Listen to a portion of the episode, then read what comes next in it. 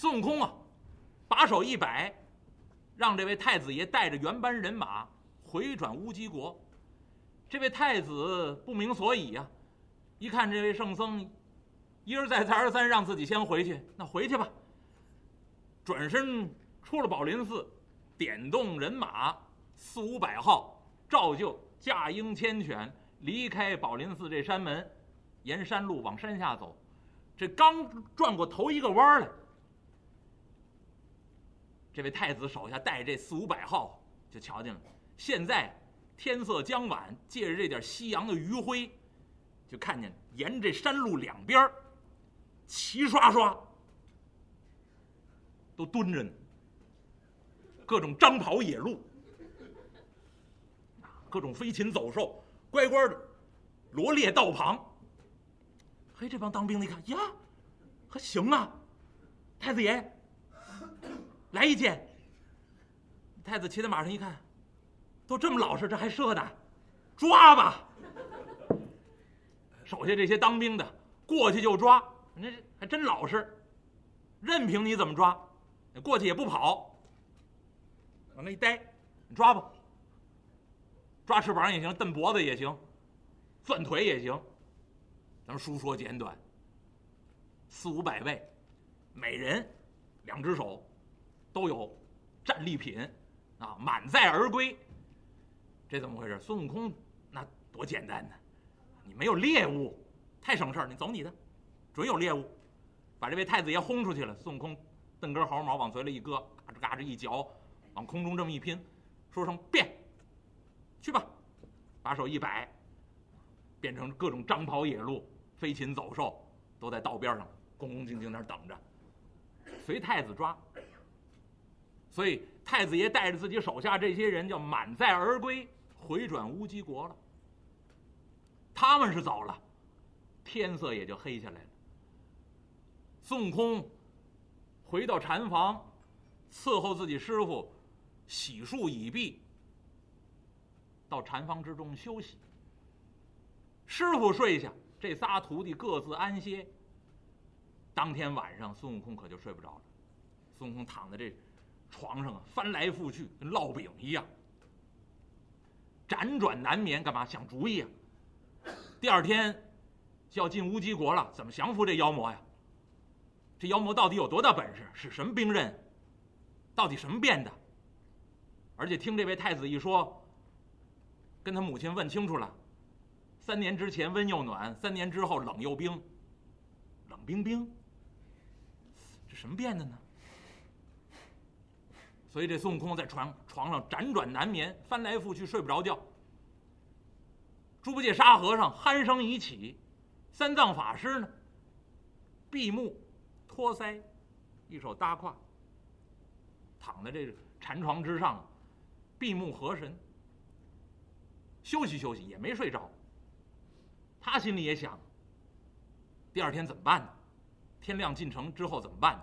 所以三藏法师也没睡。孙悟空那儿烙饼，折过来调过去，三藏法师都听着，哎，心里想：我这徒弟啊，这是想主意呢。三藏法师闭目合睛，在这儿养神。孙悟空啊，遮了半天饼，扑棱坐起来，不睡了。眼珠一转呢。想出一主意来，从床上下来，来到师傅这床边师傅，师傅，睡了吗？三藏法师一手托腮，一手搭胯，不理他，准知道这猴性啊！你躺在床上慢慢想你的主意吧，起来干嘛呀？你问我干嘛呀？三藏法师没没睁眼，也没回答他。孙悟空一看，师傅，师傅，睡着了吗？三藏法师还不理他。孙悟空一伸手，一葫芦，三藏法师这大光头啊，哎，孙悟空大毛手，一葫芦三藏法师这大光头，师傅睡着了没有？睡着了没有？三藏法师这个气呀，呵，你看看，这什么徒弟呀？这是。嗯，睡了。师傅睡了还说话，你问我吗？我不说话，你怎么这么烦人呢？猴儿，你不睡觉，摸为师我干嘛呀？别瞎摸。师傅，师傅，您起来，您起来，我想了个主意。三藏法师实在没办法，我收这么一个徒弟，活猴啊这是。哎，三藏法师坐起身形啊，泼猴，你想起什么主意来？师傅，明天进了乌鸡国，咱们假意倒换通关牒文，直接上金殿。可是虽然有太子在，后宫之中有他的母后在，但是满朝文武没有见着真凭实据，恐怕不不能相信呐。师傅，俺老孙想了个好主意，最好呢有点真凭实据，咱们拿在手上。明天直接入朝，见了那妖魔，把事情这么一说，他要是翻脸不认人，有俺老孙；倘若文武官员要是不信，把这真凭实据往殿上这么一抬，您看这多好！当面对证。三藏法师一听，哎呀，徒儿，你要什么真凭实据？师傅，抓贼有赃啊！您见了那妖魔，当着满朝文武就说他是假的，文武官员不信，虽然有太子作证，大家都不信，这怎么办呢？所以，俺老孙想，不如啊，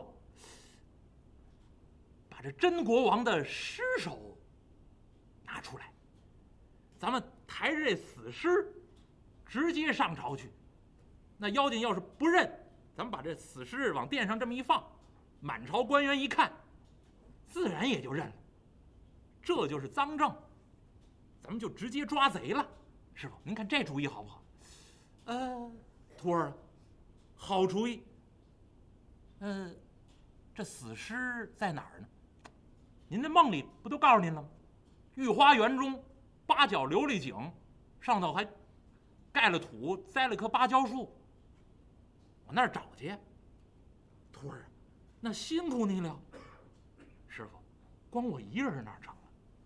您有那么些徒弟呢，您不能老指望我一个人啊！而且这这下去这背死尸，这我一个人完不成，师傅，所以我把您叫进来，这事儿得有您同意，俺老孙就能办得成这件事。徒儿，但说无妨，为师我绝对同意。师傅，您可别护短啊！徒弟，这是什么话？为师我最是公正，对待你们几个，从不偏心的。师傅，您看看您，您还不偏心呢？您最偏心那胖子。哎，悟空，他长得黑粗蠢笨，哪有你机灵啊？为师我不免呀偏疼他些，他缺心眼儿嘛，他又笨呐。偏心也是应该的，师傅。这回您可不能偏心，我呀，让八戒跟我去一趟，那我们哥俩一块儿把这死尸抬回来，明天直接入朝，咱们降妖捉怪，这事儿就算齐了。徒儿，此事啊，但凭于你，为师我绝不护短。你去吧，让八戒陪你一块儿去。行嘞，师傅，有您这句话，那俺老孙呢？自有办法，甭说他叫猪八戒，猪九戒也得跟着我走。师傅，您睡您的。三藏法师往床上一躺，这还睡得着啊？眯缝着眼睛看着吧，一看孙悟空啊，绕到猪八戒那床那儿，猪八戒这鼾声如雷了。孙悟空一想，呆子，醒醒！叫了半天，猪八戒沉沉而睡。呵，八戒，八戒，起来，起来，起来，起来！猪八戒不醒，孙悟空一摇晃，八戒有包子。猪八戒，嗯，哪儿呢？什么馅儿的？扑棱一下就坐起来。哎，嗯，哎，我这这我这正做梦要吃东西呢，你看看，做梦刚喝粥，正好来点稀，来点干的最合适。哪哪哪有哪有包子？哪有包子？来大白菜馅儿就就就行啊。呆子，你做梦不能梦点别的吗？每回做梦都吃东西啊，是是，哎，呀，猴哥，这怎么大半夜你又不睡觉？怎么又把我们叫起来了？这哪有包子？这没包子。我就是为了把你叫起来。八戒，嘘，小声些啊，不要吵醒师傅。三藏法师那儿瞧着我没睡，我就瞧瞧你怎么把他弄走。猪八戒躺在床上，猴哥。能不能不折腾我呀？你说好不容易有软床能睡觉，你瞎折腾什么？你是觉少，我累着呢。猪八戒一翻身，面冲里又要睡。孙悟空一薅脖领，起来吧你。八戒，有好事儿。什么好事儿？没包子吃吗？虽然没包子吃，八戒有宝贝呀。哦。猪八戒来精神了，哎，猴哥，那有什么宝贝？嘿，你没听见太子跟我们说吗？我当然没听见了。你和师傅在大殿之上，我和沙师弟在禅房之内看着行李马匹，我们什么都不知道。哦，对对对对，我忘了这茬了。这太子跟我们说了，他那国中有好宝贝，另外明天要进乌鸡国，要降妖捉怪。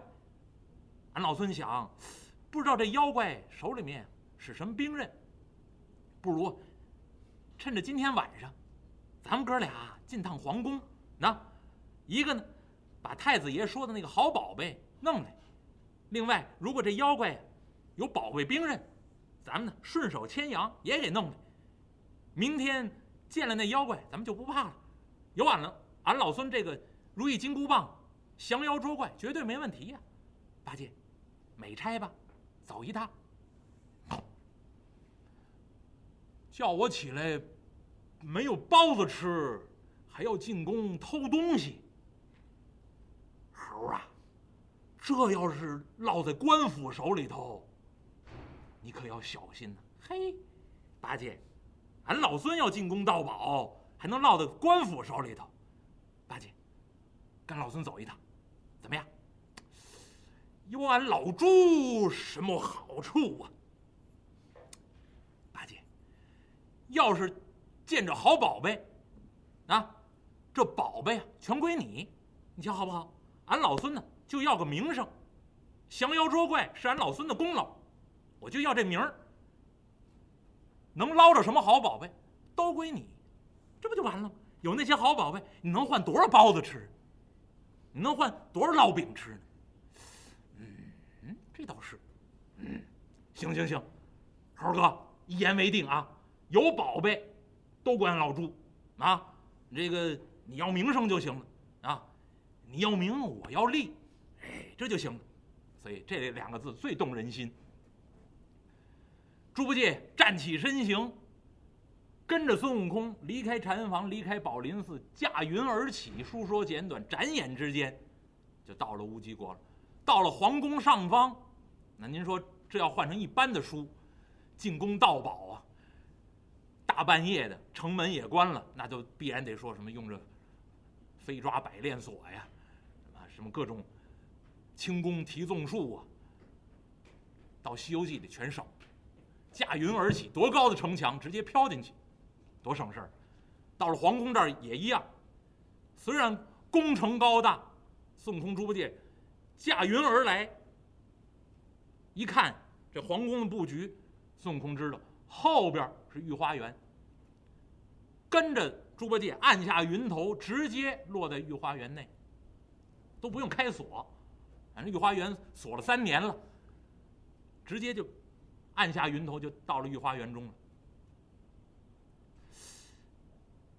孙悟空啊，借这星斗月色光华，在这御花园里面一瞧啊，哎呦！哪是那个八角琉璃井啊！对了，师傅说了，那八角琉璃井上面种了棵芭蕉树。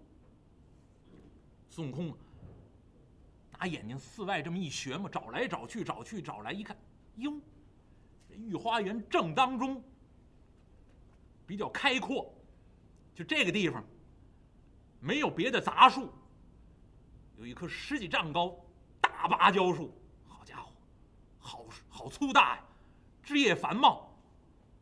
孙悟空一想，嗯，准是这儿。八戒，这宝贝就在这芭蕉树底下。这活归你了，哎，行嘞，行嘞，师哥，瞧我的！猪八戒从后腰上把自己那个上宝肾金耙拿起来，哎，平常不用的时候缩小了，插到后腰这儿，跟这如意差不多。在手中这么一晃，变大了。上宝肾金耙在掌中这么一擎啊，冲这大芭蕉树，这一耙子直接搂倒，这多省事儿！芭蕉树搂到一旁。猪八戒拿自己这大嘴拱了这么三拱，把这芭蕉树底下这土啊拱开了。低头再一看，树倒了，土拱开了。再一瞧，露出青石板来了。猪八戒高兴了：“哎呦，猴哥，真有宝贝！嘿，您看见没有？这土扒拉开。”有青石板，这个一般藏宝贝都这么藏啊。这青石板再要掀起来，顶盖肥呀。这里头准是真金白银、珍珠玛瑙、翡翠钻石，全是好宝贝，都在这底下呢。师哥，这这这这太省事儿了，这个是直接看见青石板了。孙悟空一瞧，八戒，你再辛苦辛苦，把这青石板给挪开吧。好嘞，好嘞，好嘞！这有财宝啊，这最动人心肠。重赏之下必有勇夫。猪八戒一想，这青石板底下有多少宝贝，都归俺老猪了。所以这猪八戒这大晚上的有的是劲儿。一低头啊，拿自己这个大耙子，使劲这么一推，上面盖这青石板呢。让猪八戒拿这大耙子这么一推，推到一旁，这大耙子把这青石板推开了，底下可就是这个八角的琉璃井。猪八戒还没顾着看底下这到底是什么东西呢，光把这大青石板往旁边这么一推，突然之间呢，猪八戒就觉得眼前呢歘，一道光放出来。朱家高兴，嘿，猴哥，这这真有宝贝，这是放光了。